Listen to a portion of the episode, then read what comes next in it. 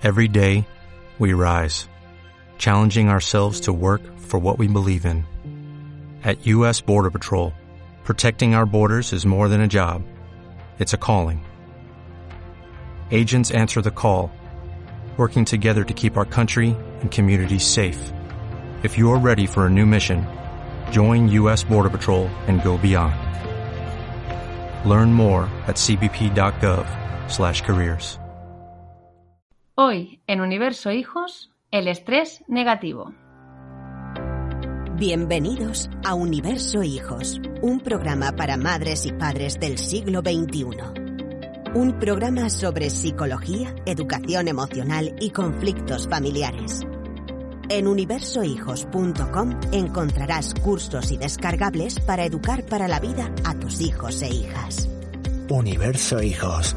De lunes a viernes a las 22 horas por Relax FM. Bienvenidos una semana más a un nuevo episodio de Universo Hijos. Hola Mireia, ¿qué tal? Hoy soy yo la que dice qué tal porque... A ver, pues algo resfriada, un poquito sí. ¿eh? Esta voz así un poco, no te resaca, lo juro. Eh, en el episodio de hoy hablaremos del estrés y sus efectos, pero también hablaremos de una práctica que puede y mucho ayudarnos a gestionarlo y que además favorece mucho el desarrollo personal. Bueno, de hecho yo la, la he practicado y os puedo decir que he notado sus beneficios. De hecho también hemos hablado en este Sí, podcast sí. varias veces y ahora veréis de, de qué hablamos. Y para hablar de todo esto contamos con la terapeuta ocupacional Mariluz Panadero, especializada en gestión del estrés a través de la meditación. Lleva 10 años acompañando a personas a reducir el estrés con la meditación y la integración en sus vidas de hábitos saludables. O sea que ahí tenemos una profesional para que nos cuente un poco cómo podemos empezar, ya lo veréis a lo largo de este episodio. Y la podéis encontrar en Escuela de Luz, un centro de bienestar ocupacional para mujeres, madres y emprendedoras. También para familias. Hola Mariluz, ¿qué tal? Hola, muchas gracias. Bien. Bienvenida a nuestro podcast. gracias, muchas gracias. A ver, Mariluz, cuéntanos, eh, ¿qué es el estrés? Bueno, pues el estrés es un mecanismo de defensa, es mm, algo natural y necesario que nos permite estar en la vida, es lo que nos permite realmente estar en la vida y lo que ha permitido a la especie humana evolucionar. Es una respuesta de nuestro cuerpo, de nuestro organismo y mm, ante una amenaza, ante una amenaza de cualquier tipo. A lo largo de nuestra evolución como especie, eh, esta amenaza era un, depreda- un depredador. Nos tenemos que remontar a, a- otro momento ¿no? histórico, Mm. no, no a nuestro momento actual. Nos tenemos que remontar a estar cazando y que llegue un animal, un león, y te quiera atacar, ¿no? Claro, te tienes es que poner Mm, dime, a dime. salvo, te tienes que poner a salvo y tu organismo se va a poner en marcha para que tú sobrevivas. Claro, em, lo- en el sentido que lo- nos lo has dicho es que es al final una respuesta ¿no? natural para, para sobrevivir, ¿no? Efectivamente. Pero también sabemos ¿no? que hay un estrés llamado eh, estrés negativo, ¿no? Eh, que puede que muchos oyentes de madres, padres que están escuchando este podcast, pues eh, lo estén padeciendo, ¿no? Cuéntanos un poco eh, qué es y por qué, por qué no es, es- lo llamamos estrés negativo, ¿no? Si, si, si es una reacción de supervivencia que es positiva para la especie, ¿por qué llamamos también estrés negativo? ¿Por qué existe ese estrés? Bueno, pues existen dos tipos de estrés. El estrés positivo, que es el estrés que os acabo de describir y que es positivo porque es el que nos permite estar en la vida, el que nos permite ponernos a salvo. Y luego, como bien dice, está el estrés negativo o distrés, que es el que nos lleva al malestar, a la frustración, al cansancio, al dolor y a la enfermedad en muchos casos y que la mayoría, y siento parecer negativa, yo espero que esto sirva como reflexión, la mayoría de las familias conviven con estrés negativo, ese estrés crónico, y en muchos casos de baja intensidad, que es muy peligroso.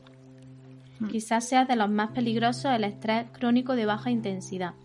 ¿Por qué se produce esto? Porque cuando se elimina el estímulo que genera el que yo me tenga que poner a salvo, ¿vale? Yo voy a poner el ejemplo del león. Cuando el león desaparece, cuando tú te has ido y te has puesto a salvo, tu organismo tiene que volver a, reequilibrarse. Eh, el estrés lo que, lo que genera a nivel químico es un, eh, a nuestra sangre se vierte adrenalina y cortisol para ponernos activos, para que nuestra musculatura responda, para ser fuertes, ágiles, rápidos. Cuando el león ya se ha ido, yo no necesito tener eso en el cuerpo, ¿no? No necesito tener esa respuesta. Y lo que va a hacer mi organismo es la homeostasis, que es autorregularse. ¿Qué ocurre actualmente? Que vivimos en un estado de alerta constante, con lo cual esa recuperación no la tiene el cuerpo. Y lo que sí tiene nuestro organismo es un alto nivel de cortisol, sobre todo, mantenido en el tiempo. Y eso es lo que realmente nos perjudica. A eso es lo que le llamamos el estrés negativo. Cuando se elimina el, motivo de, generar ese estrés, ¿no? esa, esa alarma, yo no le doy a mi cuerpo tiempo de recuperación. Mm. Entonces, mi cuerpo se mantiene en esa actividad. Ya. Ya, y para poner ejemplos. Pues. Eh, por ejemplo, del día a día, de decir, ostras, pues mira, mm, para que, pues si alguna madre, algún padre está escuchando esto, diga, mm, pues mira, eh, aquí es cuando eh, tenemos más estrés negativo, ¿no? en, que, en el día a día, ¿dónde lo detectamos? ¿Cuándo podemos.? Hay un mm. tipo de acontecimientos estresantes, o se podrían estructurar en cuatro, que son único, que es como un cambio drástico, algo que le pasa a muchas personas y que lo vamos a entender claramente. Eh, hubo un pico de estrés muy alto cuando nos confinaron, porque fue un cambio muy drástico, eh, movido por una pandemia, por el miedo, por todo lo que sabemos, ¿no? Y hemos vivido todos. Y ese fue un tipo de estrés concreto, ¿no? Luego hay otro tipo que es múltiple, que es cuando hay cambios significativos y vitales, pero solo afectan a algunos. Por ejemplo, el mm. nacimiento de un hijo es un cambio vital. La maternidad y la paternidad es un cambio vital que te enfrenta a un nuevo mm, pico de estrés. Pero a eso hay que sumarle eh, el siguiente, que es el más común, que es el cotidiano. El cotidiano es el cúmulo de molestias en nuestra rutina, el cúmulo de estrés en nuestra rutina. Y ese es el que os decía anteriormente, ese estrés de baja intensidad crónico. Ese es el que casi no se ve y en el que nos hemos habituado a vivir. Porque mm, no somos seres individuales, vivimos en sociedad, pertenecemos a un sistema con una estructura muy rígida y que realmente la estructura no es favorecedora para que vivamos en bienestar. Vivimos en una sociedad eh, capitalista y productiva en la que nos convertimos en, mecanismos de producción. Y nos lo hemos creído. Nos hemos creído que, uno es válido por lo que hace y no por lo que es. Sí, y, esta parada en seco que hicimos eh, durante el confinamiento, ¿no? También eh, sirvió de reflexión para muchas personas, ¿no? Es decir, ostras, eh, cuántas cosas ¿no? Eh, llegaba a hacer en mi día a día, cómo, cómo, carajos podía hacerlo todo y compaginarlo todo, ¿no? Y esta para en seco es, es una forma ¿no? de visibilizar todo ese estrés de bajo grado que se puede soportar, pero que se cronifica y claro, da una respuesta de estrés constante y nos lleva a enfermar, ¿no?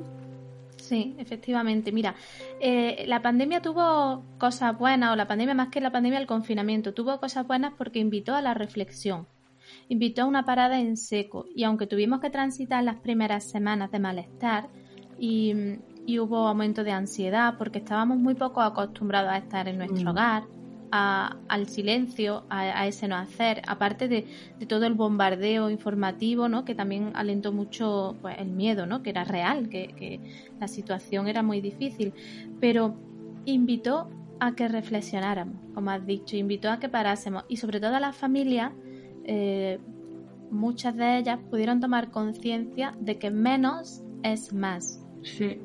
Y de que los niños no necesitan tanto hacer, sino más presencia más tiempo real.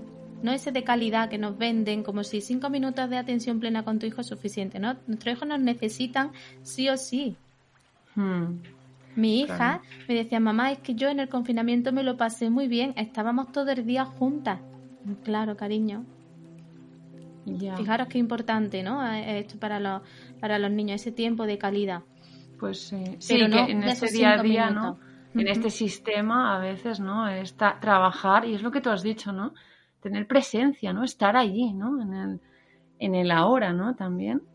Sí. Que muchas veces es que es eso, ¿no? Estamos anticipando o recordando, ¿no? Pero pocas veces estamos eh, haciendo lo que estamos haciendo en ese momento, ¿no? No somos conscientes en muchas ocasiones. Y esto hay que entrenarlo, ¿no? Esto hay que entrenarlo. Y esto viene también por esto que hablaba antes de, de, la, de la inercia social al hacer.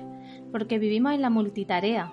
La multitarea es que estamos haciendo algo, estamos pensando otra cosa y, y estamos desconectados de lo que estamos haciendo, porque siempre es hacia el futuro todo. Estamos muy poco en nuestro presente.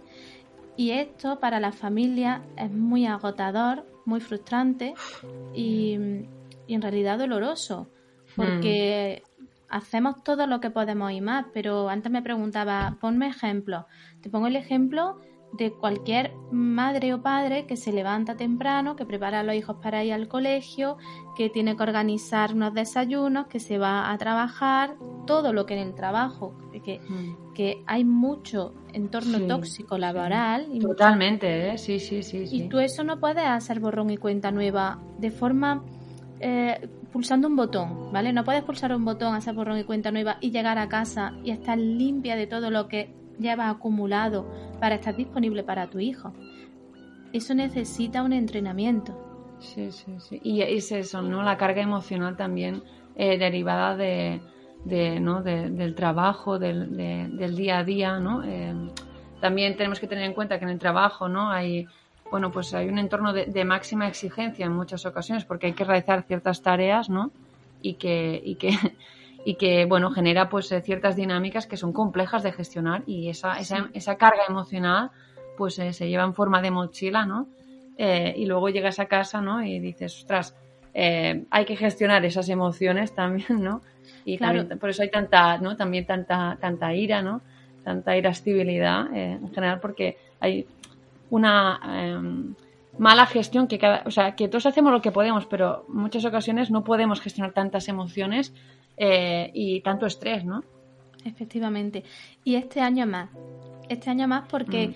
eh, muchos trabajos se han tenido que reinventar, que adaptar, mm. se ha tenido que aprender cosas nuevas, se ha digitalizado muchísimo, se ha dado un salto al online muy grande en mucho eh, el teletrabajo y todo eso requiere un sobreesfuerzo.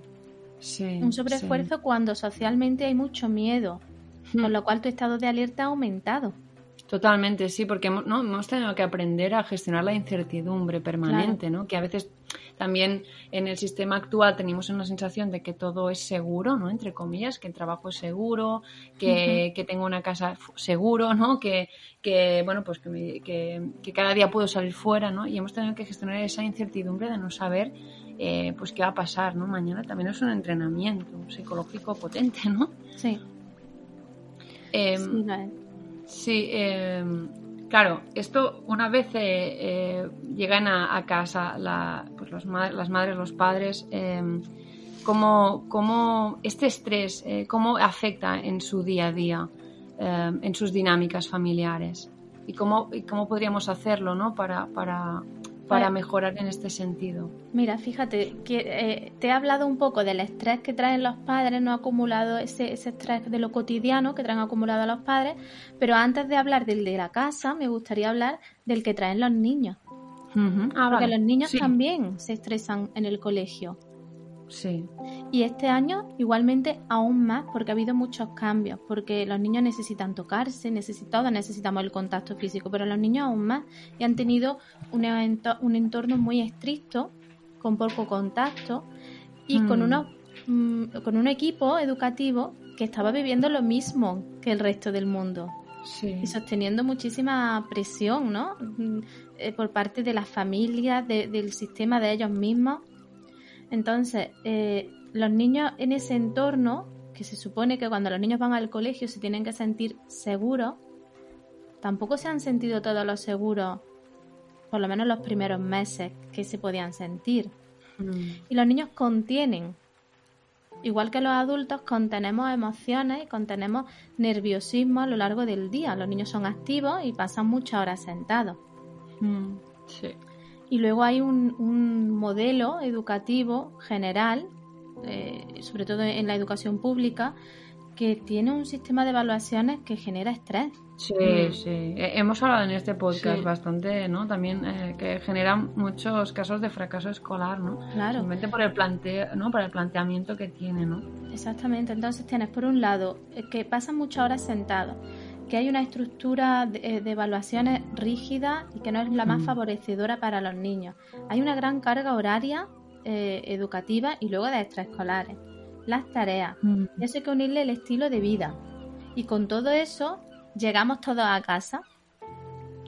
Y la casa sí es nuestro entorno seguro, o por lo menos debería de serlo, pero sabemos que en la mayoría de los casos es un entorno seguro. Mm. Y todas esa, y no, no malinterpretarme en este sentido, pero todas esas máscaras que nos vamos poniendo para sobrevivir, para encajar, para pertenecer, en el mm. hogar nos las quitamos. Y somos nosotros en estado puro.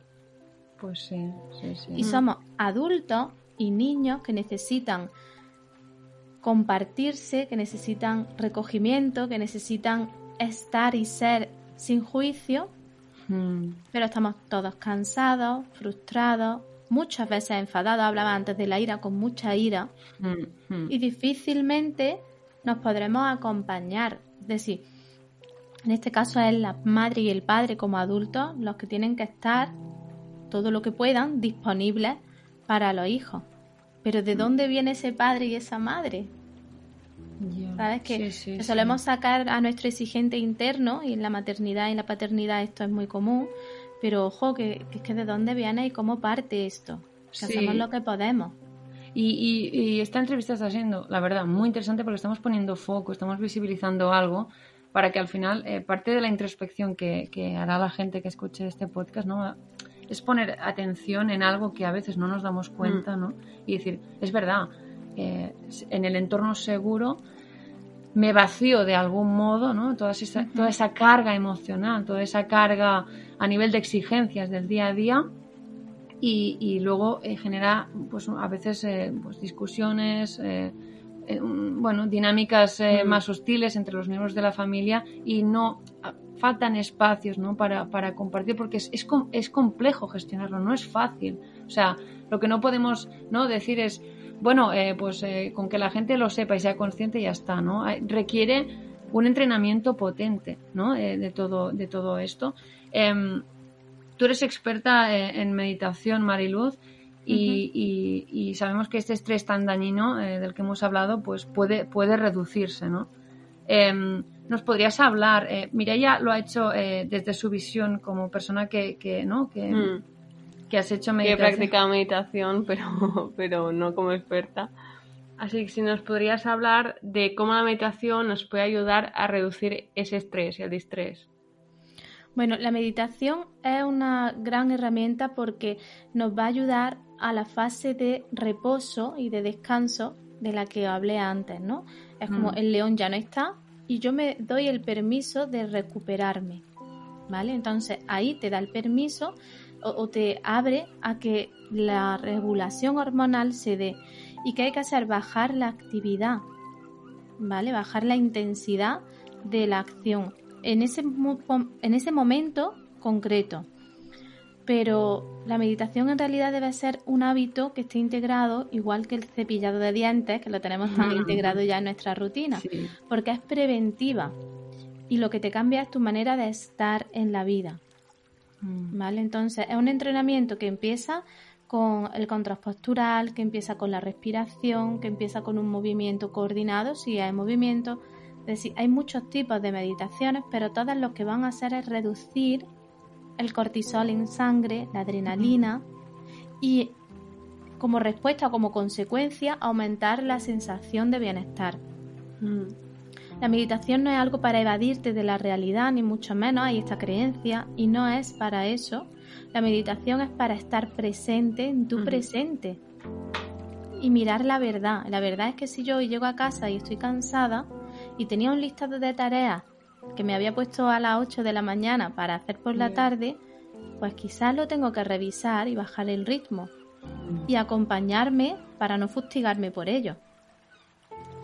Mm. Sí, porque sí, sí, además también, ¿no? En el caso de las mujeres, estoy pensando también, ¿no? En hay días, eh, según, ¿no? Según el ciclo, eh, pues que también no podemos exigirnos tanto, o sea, no damos, no damos para más, no solo ya por en el del día a día, me refiero, sino por el periodo en el que estamos eh, con la, ¿no? Con la menstruación, hablando claro, que hay días que es que el cuerpo te dice no puedes más, para. y la meditación te va a llevar a que escuches tu cuerpo y si tú escuchas tu cuerpo y vas en sincronía con él, eh, va a hacer que, reconozcas que eres cíclica, que en cada mm. ciclo, cada ciclo de la menstruación, aunque nos salgamos una chispita del tema, mm. pero cada ciclo de la menstruación tiene sus potencialidades. Hay un mm. ciclo que es de la creatividad y otro que es el del recogimiento. Acompáñate desde ahí, pero ponle presencia, ¿vale? Ponle atención a eso. Sí, sí. Este tema se ha ido visibilizando ¿no? también eh, a medida de que ¿no? también se ha, se ha, puesto foco en las necesidades también de, de las mujeres, ¿no? De, decir, ostras, es que no, o sea, tú, yo, bueno, yo personalmente lo noto, ¿no? Es decir, en, en esta fase, también si practicas deporte, ¿no? No, no puedes dar eh, tu máximo como, como cuando estás eh, como cuando se te ha ido la regla las, las, la primera y la segunda semana, ¿no? Luego ya vas pues eso, en más fase de recogimiento, quizás también el cuerpo te pide eh, pues comer, comer más porque también se está preparando, ¿no? Y sobre todo porque yo, por ejemplo, lo noto que eh, si fuera, si me viera como algo, como, bueno, como una persona productiva, que es fea la palabra también, porque es, ¿no? es como si fuéramos un poco máquinas, pero te ves que no te puedes exigir tanto y que necesitas parar mucho más, ¿no? Y esto también, a veces, o sea, tenemos que, que poder perdonarnos, ¿no? O sea, de no exigirnos tanto y de aceptarnos mucho más y entender, o sea, acogernos a nosotros mismos, ¿no? ese, ese perdón a uno mismo y, y ese decir, gestionar la culpa, ¿no? Eh, ¿cómo, ¿cómo, la meditación, así, una pregunta eh, bastante rara, quizás la encuentres rara, pero ¿cómo la meditación puede ayudarnos a, a liberarnos de toda esa culpa, de esos pensamientos que, que nos generan esa culpa, eh, Mariluz? Pues la meditación te invita a viajar a tu esencia y a tu ser. Y en el ser no hay culpa. En lo que tú eres, en estado puro, no hay culpa. La culpa está elaborada en base a una creencia, en base a algo cultural, en base a lo que tu mente, pues un día ideó o vio o proyectó a través de, su sistema familiar y se agarró a eso. Entonces la mm. meditación te lleva al origen, te lleva a conectarte contigo y a bucear. La meditación te invita a bucear en tu interior. Primero a mirar tu culpa y a que mires de dónde viene y por qué viene y luego a trabajarla. Sería el primer paso, ¿no? A través de la meditación la miras, la reconoces en ti, la sientes y, y luego empiezas a soltar y a limpiar, ¿no? Y a elegir de una manera consciente. En definitiva, la meditación te lleva a, ver la vida desde un lugar mucho más consciente, mucho más presente y a ser tú la dueña de tu vida. No, no, no que la vida te lleve, ya no la vida, que te lleve tu mente. Sí, sí, sí. Porque la vida nos lleva en realidad, pero que te lleve tu mente desde el automatismo, sino a, que mm. a que vayas tú caminando, a que identifiques. Fijar a mí, hace muchos años cuando empecé a meditar, me di cuenta de que yo me había creído que mi, mi biorritmo, el ritmo al que yo tenía que ir haciendo cosas, era uno.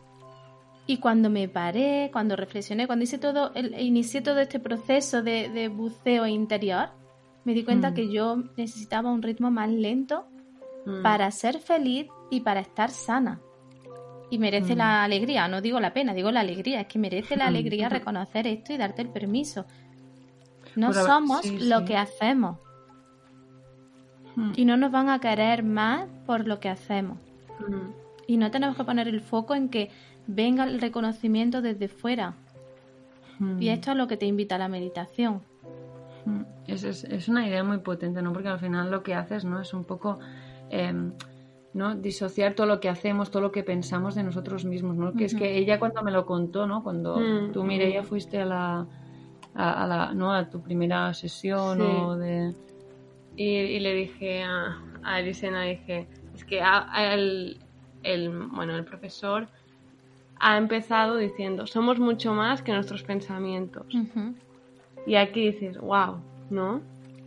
O sea, tú te crees también la idea que tú ah, mm, eh, tienes en mente sobre, sobre ti mismo y luego te das cuenta de que la vida te lo demuestra, de que a veces actúa de muchas maneras distintas y que hay días de todo y que hay días que pensabas A y al día siguiente piensas B mm. y que por la mañana lo ves eh, todo más claro y por la noche lo ves todo más oscuro. Sí, sí.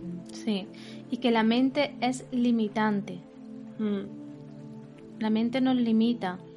Por esto que antes decía, porque eh, elaboramos un sistema de creencias y nos agarramos a él porque nos da seguridad, pero es una seguridad tóxica en realidad. Mm. Sí, sí, sí, sí. Porque está basada en, pues, en amor tóxico, en amor ciego, en querer que nos miren nuestros padres, en sentirnos que pertenecemos a un grupo y ahí nos vamos, nos perdemos, nos desconectamos mm. de nosotras. Y lo maravilloso del trabajo, mm. eh, de trabajar todo esto en familia, es que aquí los niños se convierten en nuestros maestros, porque ellos están tan puros y están tan conectados con su esencia que lo más fácil sería sentarme y observar. Observar a un niño y darme el permiso de, de ser un poco, porque nos cuesta mucho trabajo ser un poco niñas y niños. Mm. Sí, sí. Sí, porque, bueno, eh, ¿no? Eh, está como mal visto, ¿no? Eh, mostrarte de forma más auténtica y es eso, lo que has dicho, ¿no? Es mucho más fácil ponerse muchas máscaras a lo largo de un, del día y, y, al final no saber ni, ni quién eres ni y, identificarte con ellas al final, ¿no? También. Y con, con la máscara luego, ¿no? Cuando te las quitas es la máscara también, la, es otra máscara más, ¿no? La de estar en casa, que es me muestro esa parte eh, negativa en la que en la que ese estrés me, ¿no? me, me, ha causado bueno ese, ese, impacto negativo no ese estrés negativo valga la redundancia me, me, genera todas estas emociones negativas también que las experimento como bueno como dañinas y, luego lo vuelco todo no y yo creo que y... esa idea em, no de, de, decir que eres mucho más que todos estos pensamientos no que, que, que lo que haces Ostras, me parece una idea tan potente que en psicología sí se trabaja, ¿no? Porque se, trabajan las creencias, ¿no? Se trabajan, eh, bueno, pues eh, la forma, la, digamos, los esquemas mentales de, de, cada persona, ¿no? Que también hay influencia cultural, pero esta idea eh, a la vez tan, tan radical en el sentido de que vamos a la raíz de las cosas, es decir, somos mucho más que todo lo que pensamos, que nuestros productos mentales y que nuestras acciones, ¿no? me parece que es como, es, bueno, es fascinante, pero también, ¿no? Es complicado. Yo lo veo complicado de, de, llevar a cabo. Claro, es complicado en el momento actual y en la sociedad en la que vivimos y en Occidente. Hmm. Hay que encuadrar dónde estamos y de, dónde partimos, porque esto no se cultiva desde pequeño. Y este es como, hmm. este es mi propósito, una de las ramas de mi propósito, es que esto entra en los hogares. Sabes hmm. que no eres tampoco lo que ves de ti cuando llegas al hogar y estás estresada. Eso es una parte hmm. de ti, como decías tú, esa otra máscara ¿eh? es una parte hmm. de ti. Y, esto es importante puntualizarlo porque encima nos sentimos muy frustradas eh, en nuestras maternidades y en la crianza porque nuestro ideal nunca se cumple. Al final te ves gritando, enfadada, eh, los niños nerviosísimos, tú nerviosísima y dices, ¿cómo, ¿cómo me he apañado yo para que el día acabe así, ¿no? Tan negro, como también decía. Sí. Pero esto no es fácil hoy en día. No es fácil porque no nos entrenan desde pequeños a esto. A lo que te mm. entrenan cada vez menos, pero nosotras pertenecemos a otra generación. Mm.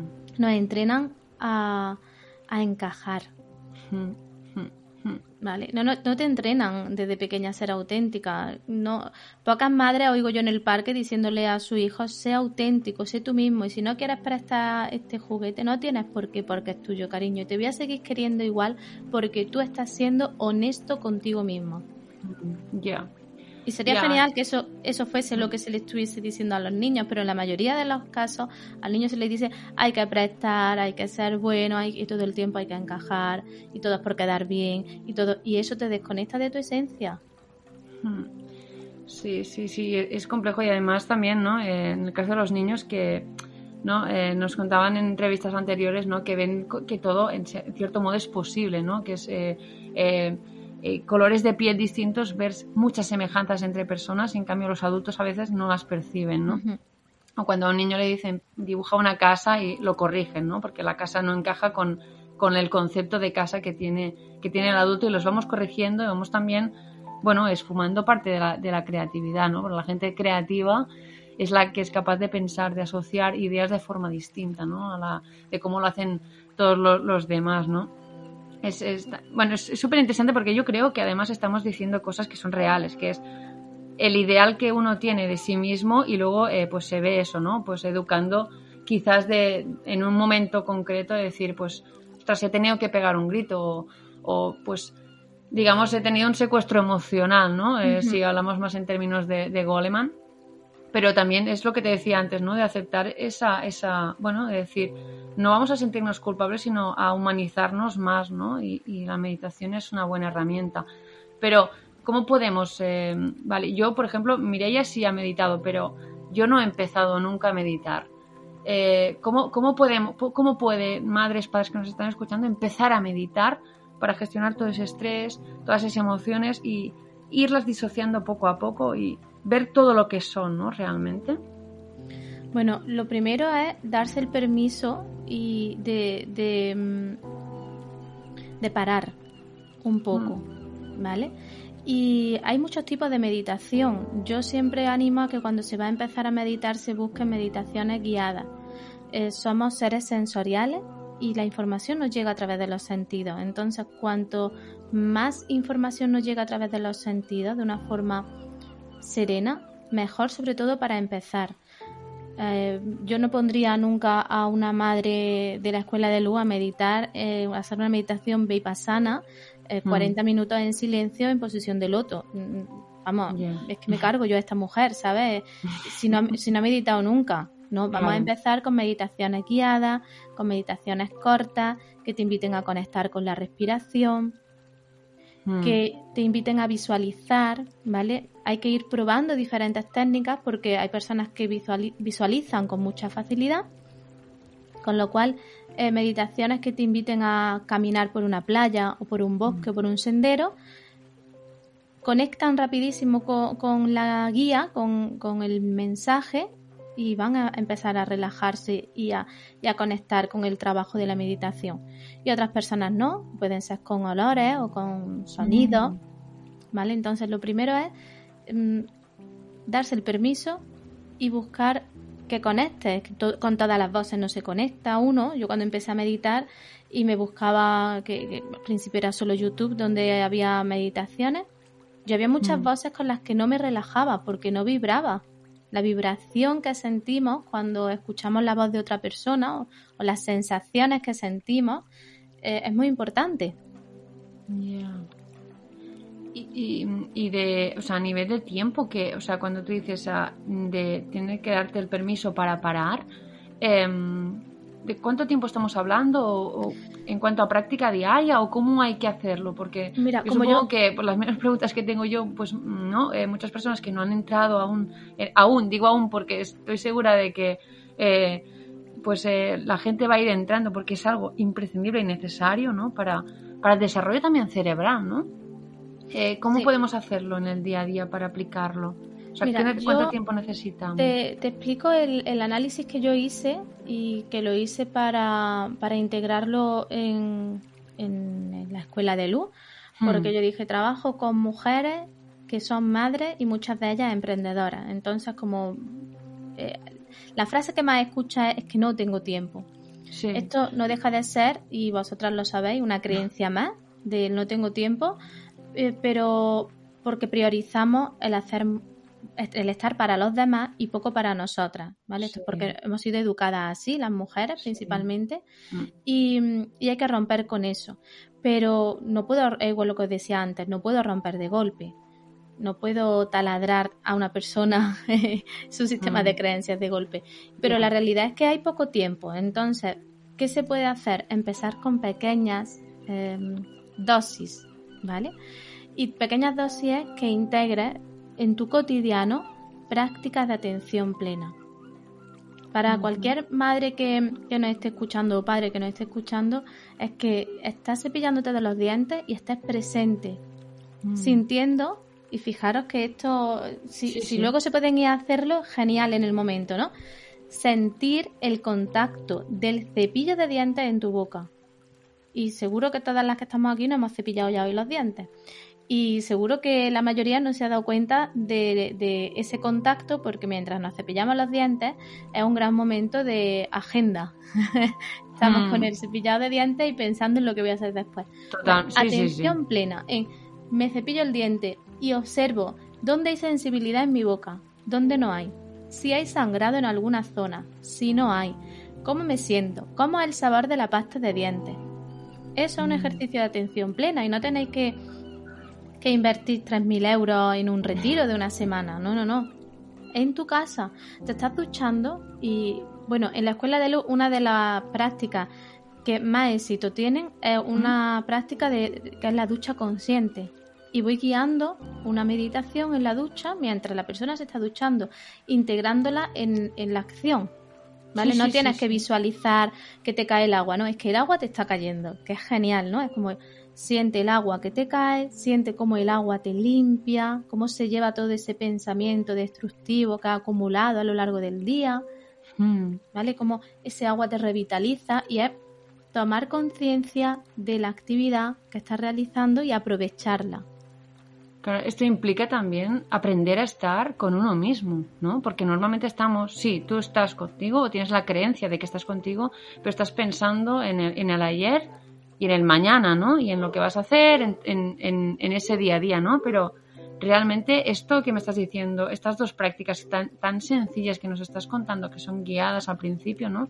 Eh, como bien has apuntado, eh, son, son, o sea, son, son necesarias que yo las lleve a cabo, pero para, para poder estar también, o sea, que aprenda a estar uno mismo con, sí mismo sin hacer nada especial y ni pensar en, ¿no? en todo lo que, lo que hay que no esté en el ahora. Esto es complicado.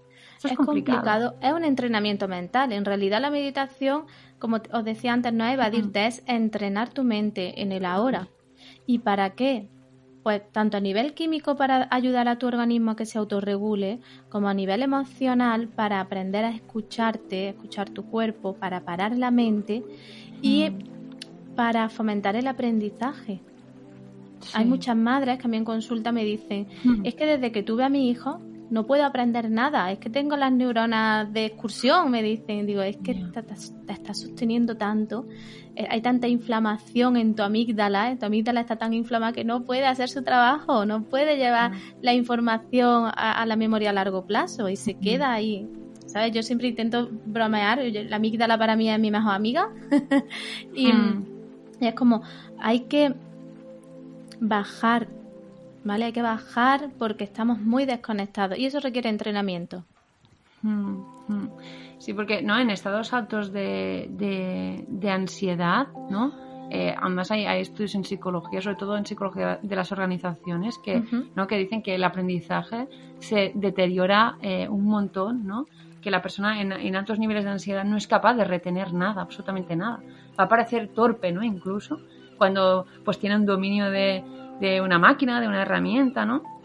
Y es increíble como el hecho de, poder también aprender a controlar, ¿no? Estos, estos estados internos, eh, emocionales y estas reacciones eh, internas también, em, ¿no? Eh, ¿cómo, lo, ¿Cómo lo, o sea, las reacciones internas, ¿cómo, cómo se gestionan dentro de, un estado de meditación? Por ejemplo, una persona que tiene mucha ansiedad, ¿cómo eh, se habla, eh, después de hacer entrenamientos de, meditación, cómo uno puede hablarse a sí mismo, ¿no? Eh, si está sufriendo, por ejemplo, ansiedad, ¿no? Como es en el día a día. Vale.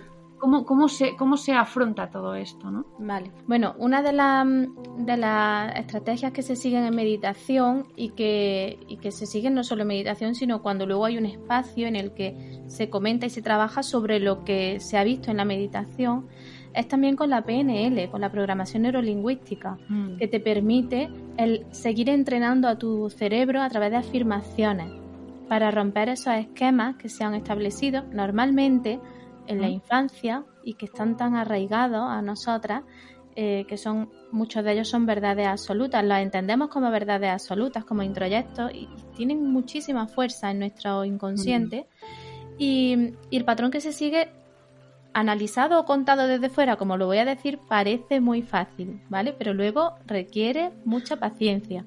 Y yo siempre pongo el ejemplo de un niño atándose unos cordones. En realidad, el atarse unos cordones es una de las actividades más complejas que aprende un niño a la edad de 6-7 años. Requiere precisión, concentración, atención, coordinación visomotriz. requiere muchos aspectos, muchas funciones cognitivas.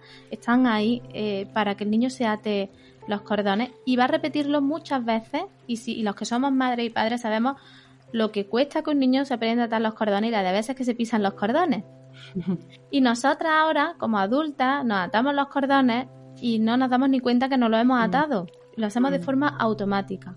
Pues eso mismo es lo que le ha pasado a nuestra mente para integrar pensamientos destructivos, conductas tóxicas. Mm. Y ahora lo que hay que hacer es ir hacia atrás y desanudar ese mm. nudo que hicimos en nuestra infancia y volverlo a hacer de una forma más sana para nosotras. Mm. Sí, sí, el encaje que tiene la meditación ¿no? en, la psicología, ¿no? Creo que es una, es una fusión eh, ¿no? Eh, necesaria, ¿no? Para, para, una intervención que sea ¿no? integral y de larga duración, ¿no? que, que genere beneficios. Sí, mira, yo te diría en la psicología y en cualquier rama sanitaria, mm. porque pues, hay una relación directa entre cómo estamos a nivel mental, emocional, con las contracturas musculares. Es decir, que un fisio, antes de hacer una sesión, eh, invitar a la persona a unos minutos de silencio, mm. seguro que el trabajo que realiza en su sesión, cuando termine, ha tenido más repercusión. porque ya sabemos que la tensión, sobre todo cervical, eh, está muy asociada al estrés. Entonces, una mm. contractura cervical con un acompañamiento en meditación tiene muchos más resultados.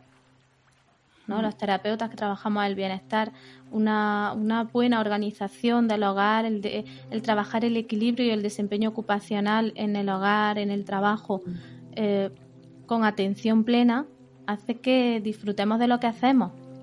¿Vale? Y en nuestro campo que, que, se centra tanto en el hacer y en la actividad y en la recuperación, eh, eso tiene que venir desde, una presencia, porque si no, la persona estará funcionalmente sana, hmm. pero a nivel de, temporal. Sí, sí, sí. Hmm. Además hay que dar esa visión más holística, ¿no? al cuerpo, ¿no? Esa, Cuerpo y mente tan integrados, ¿no? Em, si alguien dice, vale, pues eh, Mariluz, yo quiero entrar en la escuela, si quieren entrar en, la escuela, en mariluzpanadero.com, ¿cómo, eh, ¿por dónde tienen, cómo, cómo pueden empezar a pasar a la acción?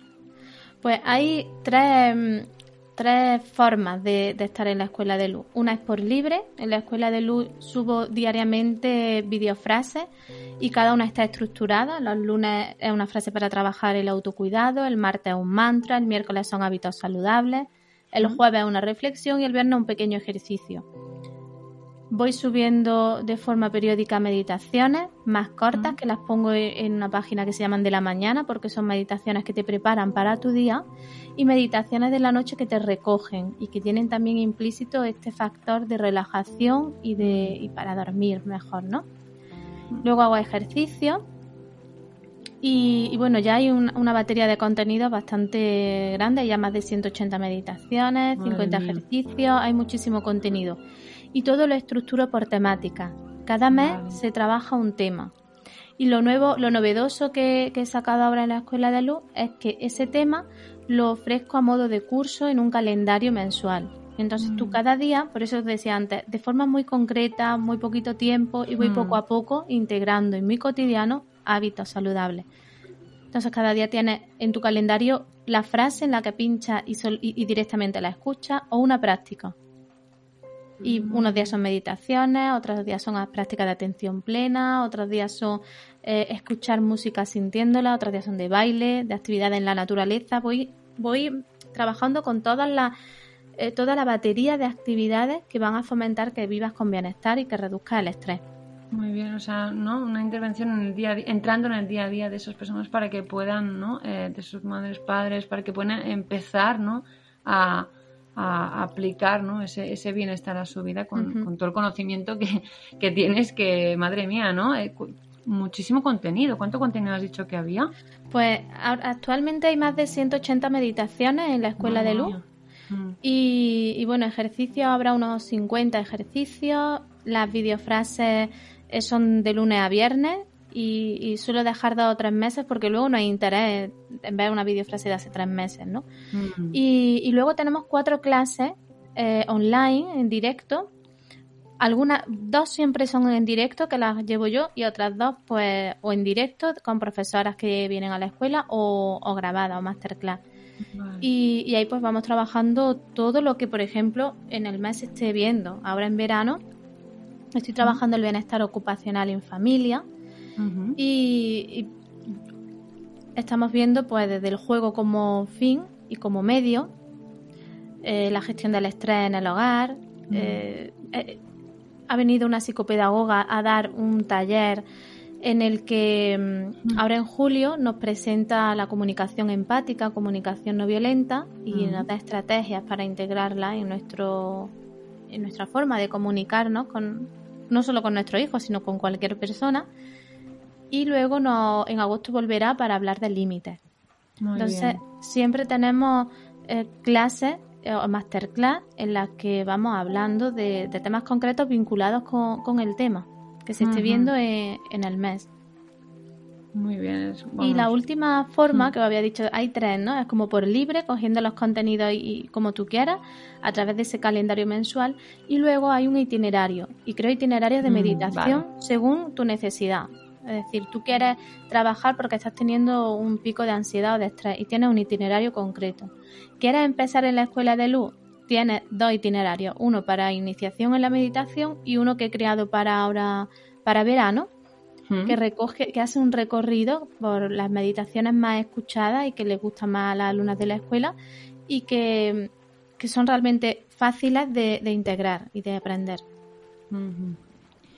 Madre mía, cuánto, cuánto contenido ¿eh? Eh, tienes ahí, pero es, muy interesante lo, de los itinerarios, ¿no? Porque así también te adaptas un poco a la, a, ¿no? A filtrar todo ese contenido para que, ¿no? El, que, el que llegue allí, pues diga, ¿por dónde empiezo, no? Está muy, muy bien este proyecto.